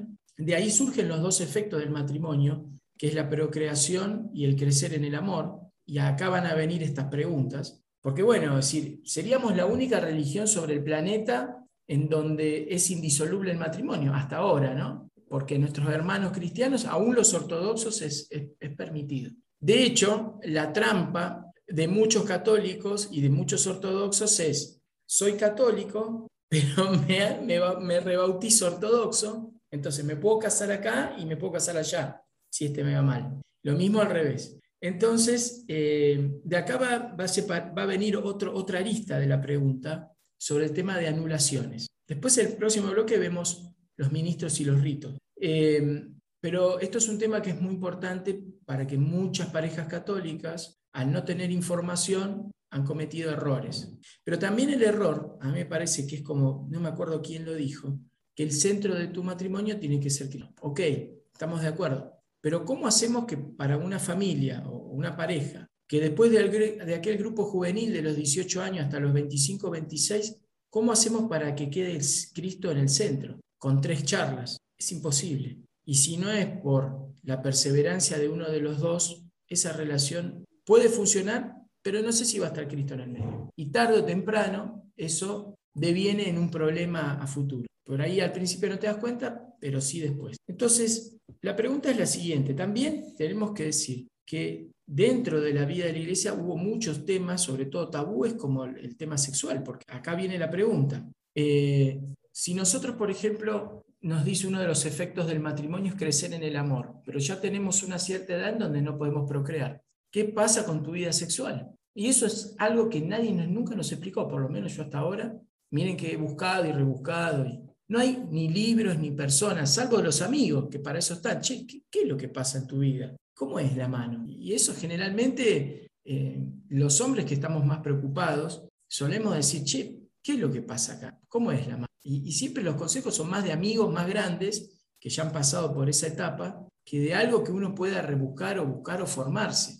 Entonces, están como cosas disociadas, ¿no? La parte sexual es como muchos años fueron tabúes, los temas sexuales dentro del matrimonio cristiano, no se habla de eso, y después vienen las crisis. Yo les digo, mi grupo de amigos de acá de donde yo vivo, están todos al límite del divorcio, y muchos de esos dicen ser cristianos. Pero cuando les pregunto, me dicen, no, yo qué sé, yo, a ver, yo de esto no sé nada, y tengo años y estuve a la acción católica, nadie me dijo nada, yo sé qué es lo que pasa. Hay mucho todavía, entre las personas que tenemos arriba de 40, mucho prurito para hablar del tema. No sé los jóvenes cómo lo toman hoy. Eh, yo creo que son relaciones, como, como dijo Néstor, más efímeras, más de, confundir sexo con amor, pero tampoco podemos disociar sexo de amor. Entonces, estamos los dos extremos. Con lo cual, eh, el segundo punto, el de procrear, es, es, lógico, no tiene mucha explicación al respecto, salvo en donde se dice, bueno, se procrea, pero hay que tener en cuenta las condiciones. Bueno, habría que ver qué condiciones, se los tiro a ustedes, por ahí lo saben más, en qué casos no está permitido tener más hijos, por una cuestión, a ver, depende del país que vivas, la condición socioeconómica que tengas, se te va, digamos, a sugerir que no tengas más hijos, ¿no es cierto? Porque si vos no lo podés percibir vos mismo, estás en un problema. ¿sí? ¿En qué casos es así? ¿En qué casos eh, el crecer en el amor implica eh, que ya no procreás por edad o porque no podés. ¿Qué pasa con, los, con, las, con las parejas? Nosotros, bueno, tenemos algún caso en donde no pueden tener hijos. Entonces, ¿qué pasa con, con, la primer, con el primer efecto, que es procrear? Como Dios no me bendijo con hijos. Entonces, ¿cuál es el tema? Es, complicado. Y quisiera terminar, por ahí alguno lo sabe, ¿qué es la anulación? O sea, porque hay gente que hoy confunde que en la iglesia digamos, se permitió el divorcio, pero no es lo mismo, porque anulación es como que el, hecho no se consumó del matrimonio. Entonces, ¿cuáles las diferencias y cuáles son los causales que por lo menos, a ver, los que más conocen, los más normales, después podemos buscar y, profundizar más. Pero me centraría en eso, ¿no es cierto? Estos casos, y los efectos más que todo, ¿no? El procrear, ¿qué es el crecer en el amor? ¿Qué pasa con las familias, el matrimonio que no puede tener hijos? ¿Qué pasa con el tema sexual matrimonial que nadie habla? ¿Y qué es la anulación y casos? ¿sí? Así que les tiro la, granada. Yo me voy a lavar las manos como Pilato y meteré algún bocadillo, pero prefiero que, que, lo digan ustedes. Ah, perdón, vamos a despedir a Oscarcito. Oscarcito, seguí vos, empezá vos y termináis y ya después podés. Tranqui. Sí, a ver, eh, hay un, un espectro de, de cosas que, que, suceden en los matrimonios y en, en esto de, de, los casamientos que se producen. Y aunque a veces eh, no lo creamos, pero muchos de, los, muchos de estos casamientos son prácticamente inválidos porque no, no han sido hechos, estoy hablando por la Iglesia Católica, ¿no? No, no han sido realizados como, como corresponde. En muchos casos han sido coercitivos mucha de esta gente no sabe que han sido coercitivos o no, no, no, no han percatado en esa situación. Eh, no es cierto que la Iglesia Católica no dé divorcios, hay todo un tema, un apartado especial en, el canon de la Iglesia, este, en la cual se tratan este tipo de cosas hoy tarda menos porque está, fue delegado, digamos, a cada uno de los países en, sus respectivos obispos para que tomen determinaciones, por lo tanto algo que un trámite duraba 5 o 10 años, hoy no sé cuánto estará durando hoy, pero supongo yo que durará menos. Eh, tampoco es que vos podés presentar cualquier tipo de caso para pedir una unidad matrimonial, ¿no? Este, un divorcio. Eh, independientemente de eso, eh, lograr que la iglesia te dé el divorcio no es fácil. Y, bueno, porque justamente como es un sacramento perpetuo, denominado perpetuo, bueno, es, es complicado y complejo y tiene que haber, digamos, documentación o, confirmar de que, bueno, lo que se está pidiendo realmente cumple dentro de las pautas o del, del, derecho canónico de la Iglesia. Eh, que los hay, sí, los hay. Eh, y han salido divorcios y estas personas se pueden volver a, casar. Pero en la gran mayoría no, quedan allá adentro porque, bueno, han sido, el principio fundamental del matrimonio es la libertad de ambos cónyuges. Eh, el sí delante del sacerdote y delante de Dios tiene testigos. Independientemente de que los elegís como personas, tus testigos, está la comunidad como testigo escuchando ese sí. O sea, es todo un... Este, la liturgia lleva a la participación también de la, de la, gente que está participando en ese, valga la redundancia, eh, en ese matrimonio, en esa liturgia. Por lo tanto, una vez dicho sí, es es prácticamente si, si eso no está eh, consensuado, si no está visto desde el punto de vista eh, y analizado cada uno de los cónyuges previamente de qué es lo que van a hacer y qué significa ese sí, bueno, después se les va a complicar un poquito, ¿no? Un poquito bastante. Con respecto a los jóvenes, eh, yo creo que muchos, como pasa en todos lados, a ver, en las parroquias no, no, no muchos, muchos grupos juveniles son tomados como como centros, este, como un club de barrio en realidad, porque muchos van a buscar este, noviecita y algunos van a, pasarla bien y otros van a jugar a la pelota y muy pocos van a realmente escuchar lo que se les dice. Así que no todo lo que se les dice es porque no se les dice, sino porque no lo escucharon. ¿sí? Eso tenemos que tener cuidado también con eso. Que pasa que los grupos juveniles son muy grandes y hay de todo. Hay de todo. Entonces vamos a la parroquia porque vamos a levantar minitas eh, es una posibilidad también para ir buscar una noviecita, ¿sí? Y ahí saca el 50%, que va por eso, ¿sí? Este, te queda otro porcentaje que va este, porque la paso bien, me entretengo, este, lleno parte de mi, de mi sábado, de mi domingo, participo en alguna actividad y bueno, después la abandono y quedo ahí, bueno, yo pasé por la parroquia, algo me quedó, pero... Y después tenés un porcentaje chico que sí realmente vive lo que es la vida sacramental, ¿sí? Y bueno, pero nos pasa en todos los aspectos, no todos practican. El 100% de los católicos practica el 10%, esto está verificado. Nada nuevo bajo el sol. Así que, bueno, eh, tiene que ver también cómo ponemos el oído. Este, eh, hay una parte, sí, tiene acá, por supuesto que le voy a dar la derecha a Jorge, eh, que seguramente debe haber parroquias que no lo explican, seguramente debe haber parroquias donde no se da importante o buena hacia los, hacia los adolescentes, hacia los jóvenes. Pero también está lo otro. Hay muchas jóvenes que, bueno, entra por un oído, sale por el otro. Lo que queda es muy poco, ¿sí?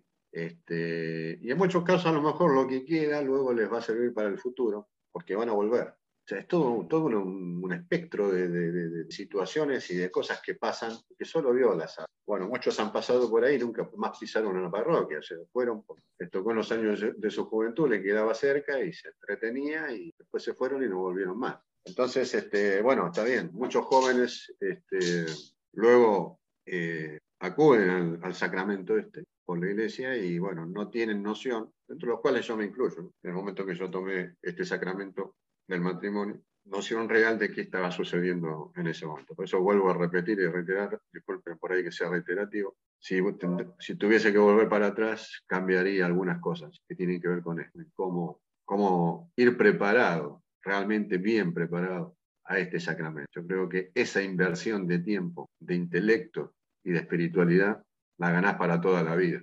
Este, sinceramente soy un convencido de eso.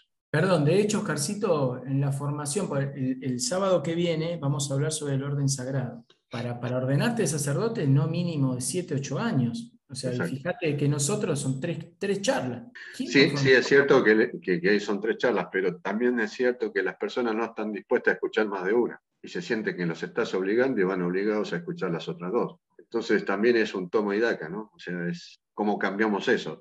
ahí está, el, punto. Así que bueno, muchachos, yo me los tengo que dejar que, que tengo otro, otro Zoom. Dale, gracias, Ojarcito. Ah. Nos encontramos. Nos estamos viendo. Nos encontramos más adelante. Nos escuchamos en realidad. Nos escuchamos. Chao, Oscar. Hasta Bueno, Patriarca Luisito, que quiera. Eh, primero voy a hacer una acotación y después te voy a pedir que me repitas las preguntas. Pero em, no quise, eh, tengo que corregirlo, Oscar. Lo que pasa es que no quise hacerlo cuando, antes de que se fuera para que no se detuviera más, porque si no se iba a quedar escuchándome y, sé que tiene, eh, tenía que entrar en la otra charla urgente. Así que em, que hay un error de conceptos y si se, la Iglesia Católica sí da el divorcio. El divorcio, podríamos decirlo que es una palabra prohibida. La Iglesia Católica de ninguna manera da el divorcio. Lo que hace es anular el matrimonio. Lo que comentaste es la nulidad matrimonial. Es decir, y hablo de esto a, principio porque estoy en este tema y después me preguntas, eh, vamos a las otras preguntas, pero ¿Qué significa la nulidad matrimonial? La nulidad matrimonial significa que la iglesia, por algún vicio que traía desde el principio, no considera válida la unión matrimonial. Esa es la razón. Es decir, es como que hubiera habido una violación de una ley antes de eh, firmar un contrato. a suponer que tuviéramos que firmar un contrato con un vecino y la ley dijera usted no puede firmar el contrato con la, mano izquierda y resulta que yo soy zurdo y firmo con la izquierda. Ya existía algo que anulaba ese contrato, aunque yo lo firmara. Bueno, en el matrimonio lo mismo. Es decir, eh, y conozco casos, eh, no menos de, dos o tres, no son muchos, pero número que les han anulado el matrimonio. Comento el que tengo más claro, que es un muchacho joven conocí hace varios años eh, dentro del Reino Christi en Sevilla. Eh, yo cuando lo conocí era, ya era muy joven, se había casado y estaba en ese momento en el Tribunal de Rota esperando la definición. Pocos años después yo no mantuve contacto con él, pero sí con el hermano, y el hermano me contó que sí, que ya le habían anulado el matrimonio. Y la causa fue que con, el, con, la justificación de casarse, la que fue la mujer eh, le dijo creer en Dios y que ser cristiana, y que como él pertenecía al reino cristiano, era un tipo muy, muy practicante, para él eso era muy importante, eh, probablemente hasta más que el amor y, su relación con la mujer. Bueno, una vez casados, eh, fue todo un cambio. La mujer que le dijo que no, que realmente no, que no era así, que no la molestara, que ella no iba a ir ni a misa, ni iba a participar, y que, se yo, y que, y que en realidad va, trató de hacer lo posible para que la abandonara. Eh, él, eh, poco tiempo después, no, no duró muchos años ese matrimonio, presentó los papeles y te digo, tardó unos años, pero los años la, la iglesia anuló ese matrimonio. Eh, cuando yo era joven, eh, muchos años atrás, siempre considerábamos que solamente se anulaba el matrimonio por, porque se había eh, o no eh, consumado. Es decir, me acuerdo que siempre el comentario era, ¿cómo es que le anularon el matrimonio? No me acuerdo, o sea, Julio Iglesias, creo, si tiene como tres o cuatro hijos y qué sé yo, decir, consumarlo lo consumó, pero, pero eso no es cierto, es decir, esa es una de las posibles razones. Indudablemente, si hay, eh, ustedes lo explicaron muy bien, es decir, el matrimonio tiene eh, uno de los eh, objetivos del matrimonio es la procreación. Si no hay consumación del matrimonio, si no hay una relación sexual entre hombre y mujer, no hay posibilidad de procreación.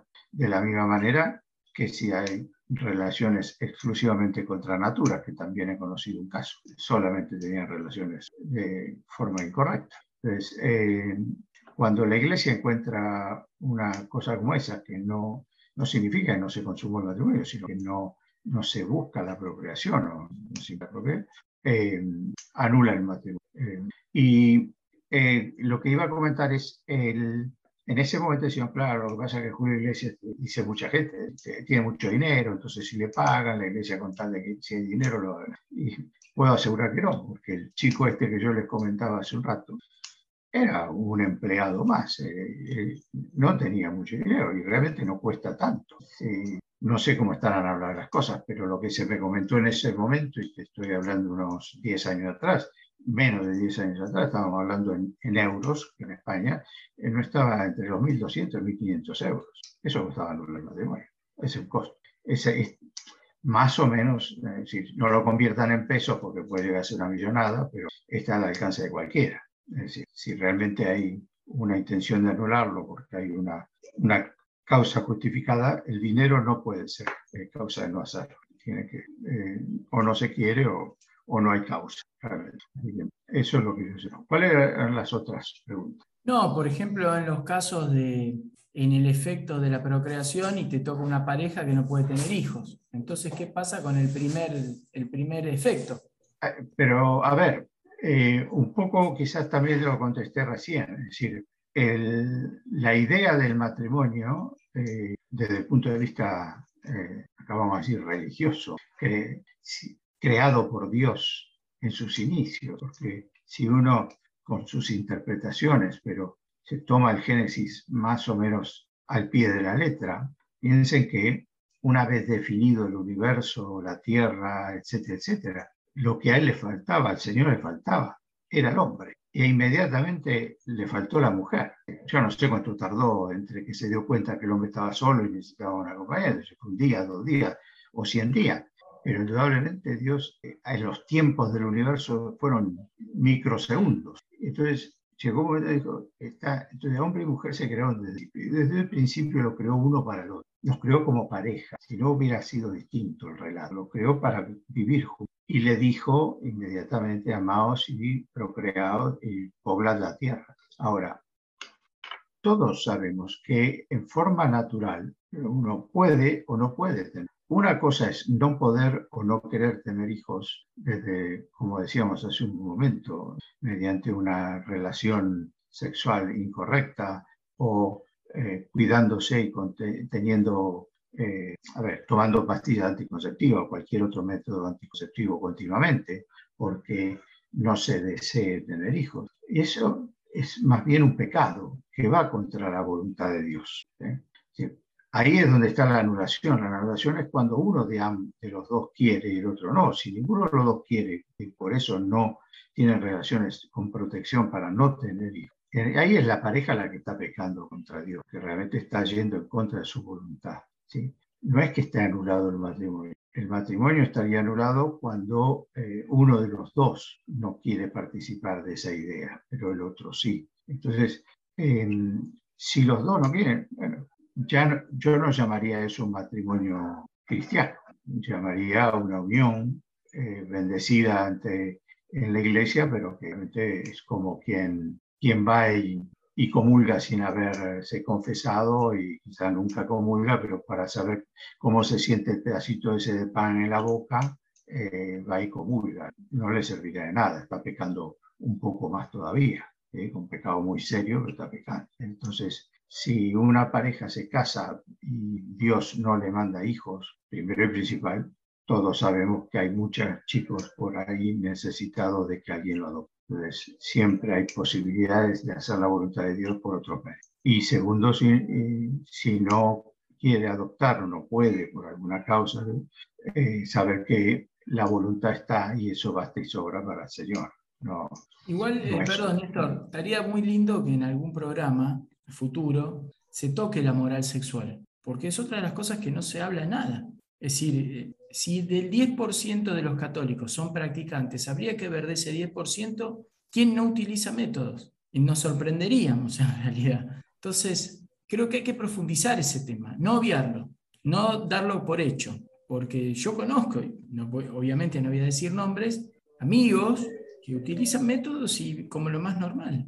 Entonces, eh, te, te, interrumpo ahí, perdóname. Sí, sí, métanse, métanse. La cuestión está de, de, los métodos, no es que sea algo que la iglesia no lo admita. Hay un método, el método Billing, es un método que la iglesia lo acepta. Lo que no acepta, digamos, es otros métodos en los cuales, eh, digamos, directamente se, no sé cómo decirlo, o sea, la religión católica es, el matrimonio es directamente, esa, tiene que estar abierta a la procreación. Cuando se utiliza un método en el cual, digamos, se interrumpe por algún método no natural, ese proceso es el problema los métodos que acepta la iglesia son métodos absolutamente naturales.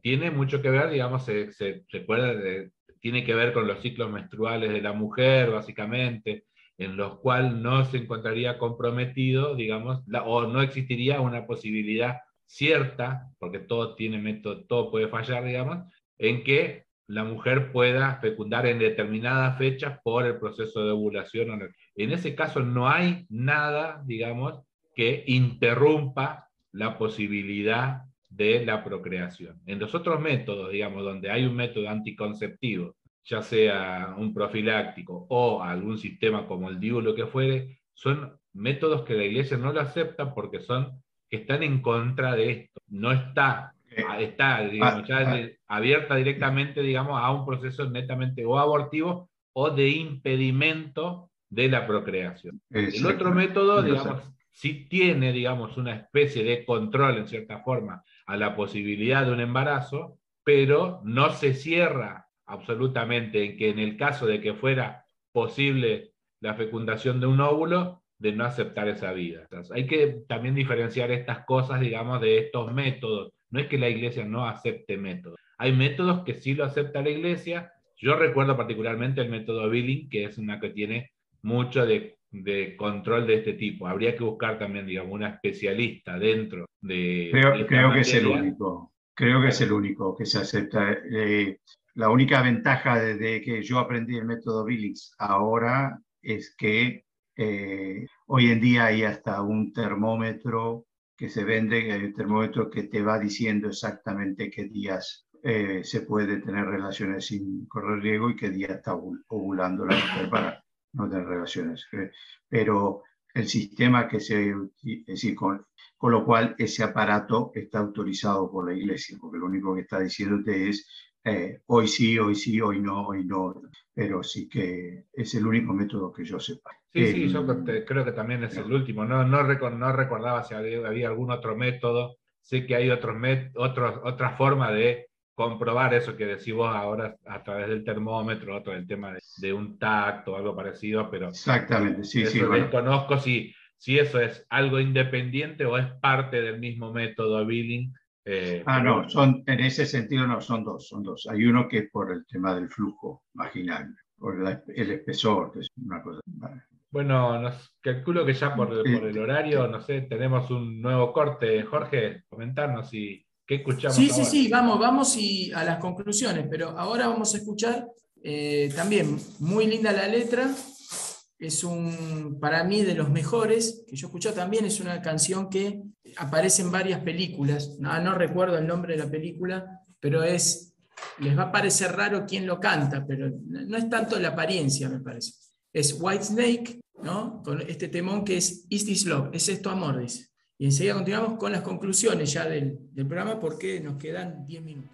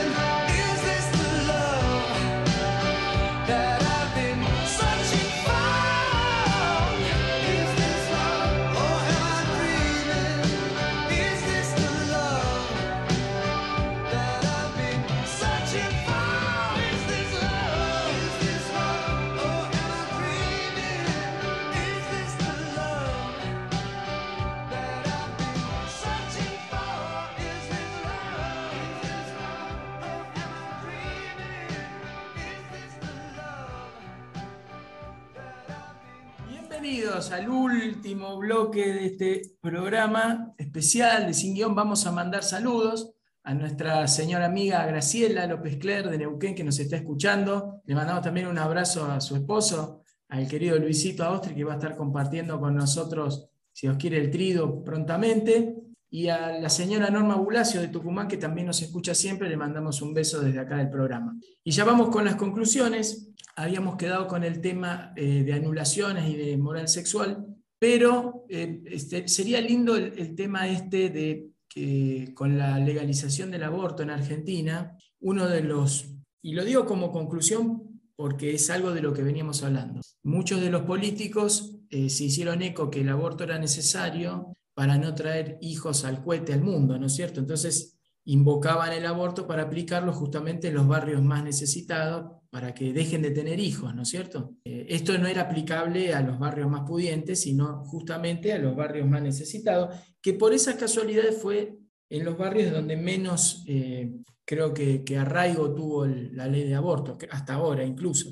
Así que ahí tenemos la contradicción entre la opinión pública y la opinión publicada, como decía un, eh, un expresidente español, Felipe González, que creo que lo debe haber sufrido en parte Néstor, pero hasta las personas que están en las antípodas, alguna frase interesante dicen. Es decir, todo lo que se quiso imponer en la realidad era totalmente distinto. Entonces, creo que tiene que ver mucho con esto de lo que estamos hablando recién sobre el, el tema de procreación. De hecho, bueno, Europa, ahí sí que lo está sufriendo Néstor, las políticas antinatalistas y antifamilia han hecho que hoy prácticamente Europa sea en algunos años un territorio de inmigrantes nada más. Van a ser todos extranjeros, porque prácticamente hay muy pocos europeos. Estaba leyendo los datos de Finlandia, por ejemplo, en la pirámide poblacional está al revés, está de cabeza. O sea que en un par de años va a haber más jubilados que personal activo. O sea, no van a trabajar, que es lo que todo el mundo busca ¿no? los paraísos socialistas, no laburar, entonces que laburen lo que vienen de África, ¿no es cierto? Pero esa es, ya te salta la, la, térmica, como decimos acá.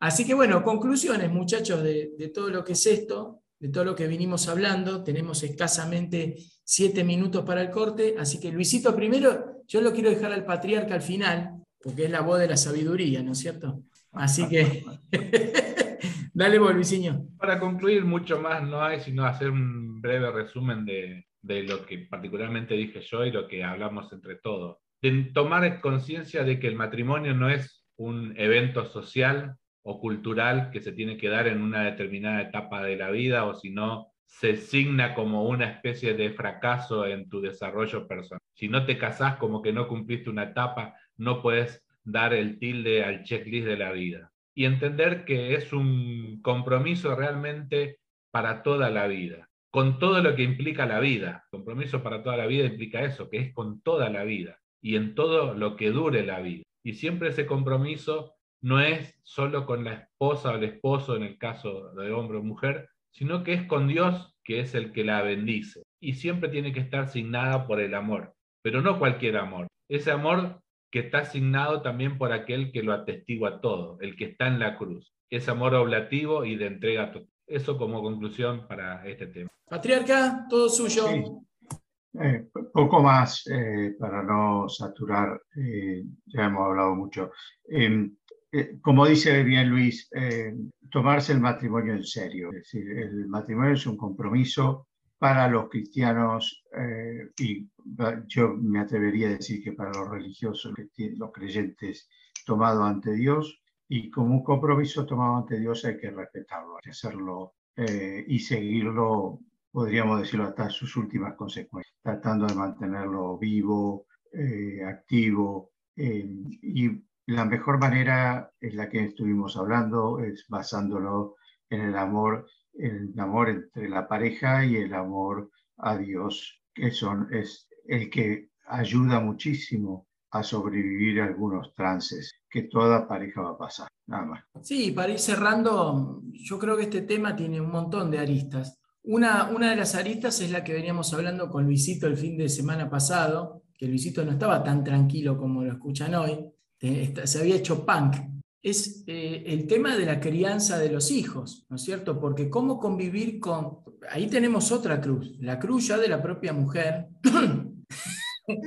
se fue por Que, que ya es una cruz en sí misma, eh, y también la cruz de la convivencia con los hijos, con los, los novios y novias de los hijos, con los amigos y amigas de los hijos, que opinan tan distinto, que, que lo llevan por ahí para otro lado. Cómo convivir con gente que piensa tan distinto, cómo es la reacción que uno debe tener, porque si no te quedas solo. Es decir, si uno se pone tan estricto, es decir, prácticamente te quedas solo, porque no te va a acompañar nada. Entonces, ¿qué se priva ahí? La relac- a ver, la defensa de tus, de, de tus ideales o tu familia. Y siempre yo que discutía estos temas de antemano con, con mi director espiritual, él siempre me decía, no, en ese caso tus ideales están en pos de, porque, a ver, si tu apostolado es tu familia. O sea, si vos dejas a tu familia por Dios, es lo que Dios no quiere. Y, Pero ¿y entonces qué hago? Le digo, eh, tercio mi, mi, mi, mi forma de vivir, de sentir por, por lo de los demás. No, me dijo, pero tenés que saber convivir con todas las diferencias que hay, porque tu apostolado final es tu familia. Entonces, no imponiendo, sí hablando mucho, y tenés que hacer tripa corazón cuando tus hijos no te, no te den, no, no- no te den pelota, me dijo, así de una. Y es muy difícil eso, porque vos decís, ¿cómo puede ser que no lo vean? Es decir, los hijos de verte a vos van a querer casarse en el futuro. Yo pienso que no, pero bueno, es, el testimonio también es en el continuar. Y eso, esto es algo que quisiera decir para final. También no es bueno, y en eso yo estoy bastante en desacuerdo, que para ser católico, cristiano y católico, hay que ser sincero aunque te cueste.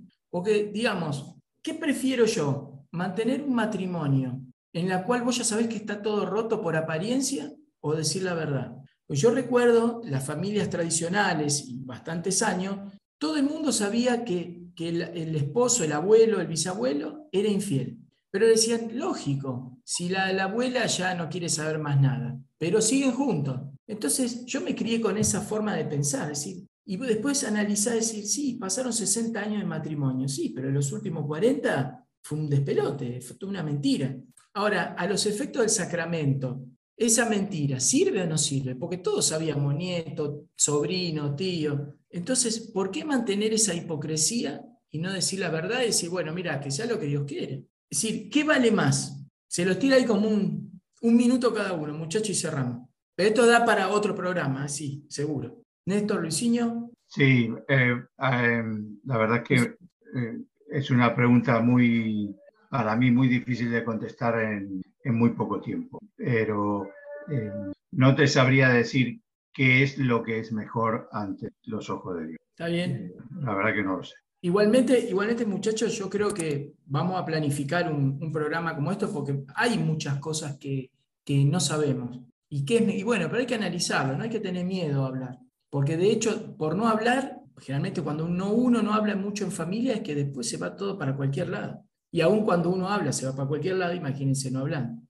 Luisinho, No, básicamente, como, como bien decías vos, eh, a veces lo que se pierde mucho es eso, el diálogo. Y recuerdo algo que me, que me dijiste la semana pasada, ¿no? el tema esto de los hijos no es que son mal enseñados, a muchas veces son mal aprendidos también. Por esto de la natural rebeldía de la edades y demás. Pero creo que es otra, otra rebeldía. Nosotros éramos rebeldes en cierta forma a nuestra edad, pero teníamos, como, para, como usan los chicos hoy, teníamos como códigos, ¿no? Había los códigos de familia que se respetaban. Había muchos códigos que antes eran como, está bien, yo me mando tal cosa, pero tengo medianamente determinados respetos, determinadas, determinadas líneas que no se cruzaban. Y hoy creo que da más o menos en, en los jóvenes, en los hijos nuestros, como que todo da lo mismo. Y creo que esa es lo, el- la principal dificultad que veo. Creo que es un, como bien decías vos, un programa que habría que en algún momento hacer esto de la educación de los hijos y, y ver, ¿no? Por- más- no es porque tengamos la, la verdad, sino más que nada va a ser una especie de catarsis, creo yo, de las distintas realidades que nos tocan a cada uno exacto, y a su exacto. vez aprender un poco de qué herramientas ha utilizado cada uno ante determinadas situaciones para poder con eso, digamos, ir poniéndole el hombro al otro para sostenerlo, digamos, dentro de lo que, lo que se va haciendo con los hijos. Porque bien decías al comienzo del programa, no hay escuela ni de esposos ni de padres, se van haciendo al, al andar. Y muchas veces uno tiene ejemplos de familias, como decís vos, y a veces los ejemplos de familia no son los más felices. Así es, muchachos. Bueno, hemos llegado al final. Yo quiero que, bueno, las- la raíz judeo-cristiana ha, impuesto también en el matrimonio el tema de la monogamia. Y a veces uno se pregunta, ¿es posible el amor para toda la vida? Bueno, este último tema, si bien la facha de los muchachos y el ritmo es, es distinto, pero lo que habla es sobre el único amor en tu vida. Es Love of a Lifetime, de Firehouse. Que, o sea, cuando lo escuchen o cuando lo vean el video, no van a poder creer que estos amigos le canten a la monogamia, pero es cierto. Hablan sobre el único amor en la vida. Así que con esto nos despedimos. Hasta el próximo programa de Sin Guión, si Dios quiere, que estaremos tocando el orden sagrado. Así que nos despedimos. Bendiciones. Chao, muchachos. Chao. Bueno.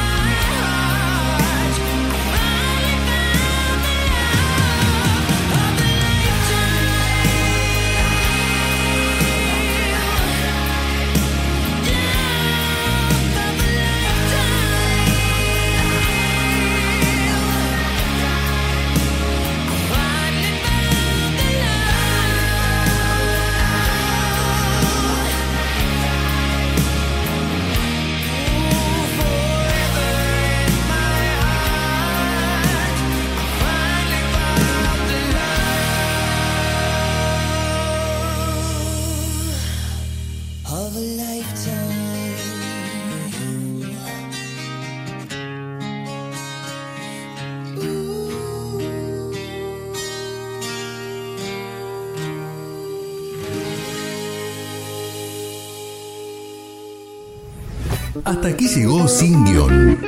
Jorge, Oscar, Emiliano, Luis y Néstor se despiden hasta el próximo sábado. Hasta entonces.